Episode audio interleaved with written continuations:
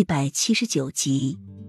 本王以前是很宠爱雨飞，但是自从有了你，雨飞她什么都不是。本王留着她，就是因为她有雨夫人这一个名号。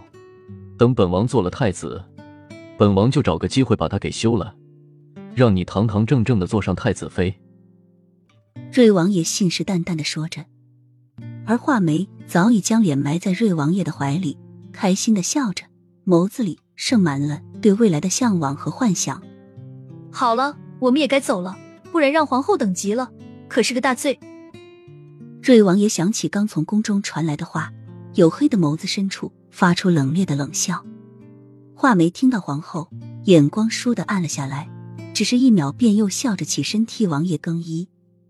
宴席设在凌霄殿，玉王爷带着他的一个正妃、两个侧妃，早早的来到了凌霄殿，入了席。直到快要开席的时候，瑞王爷才带着雨妃、刘妃、梅妃和乔妃姗姗来迟。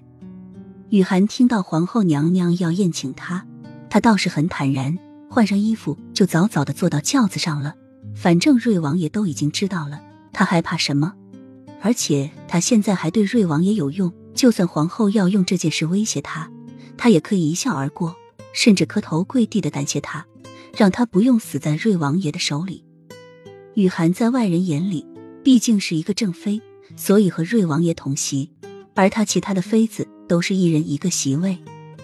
席上有精彩的表演，还有瑞王爷和玉王爷的明争暗斗，以及妃子们之间的互相攀比。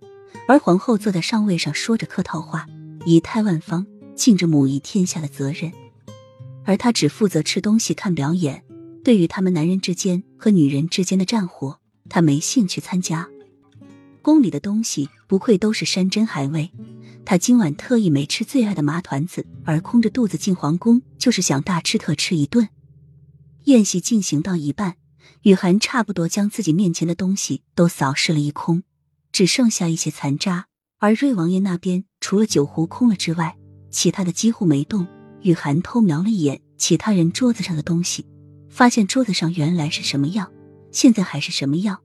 有的妃子们从开始就拿了一块糕点在嘴里吃，而现在那块糕点只下去了一小块而已。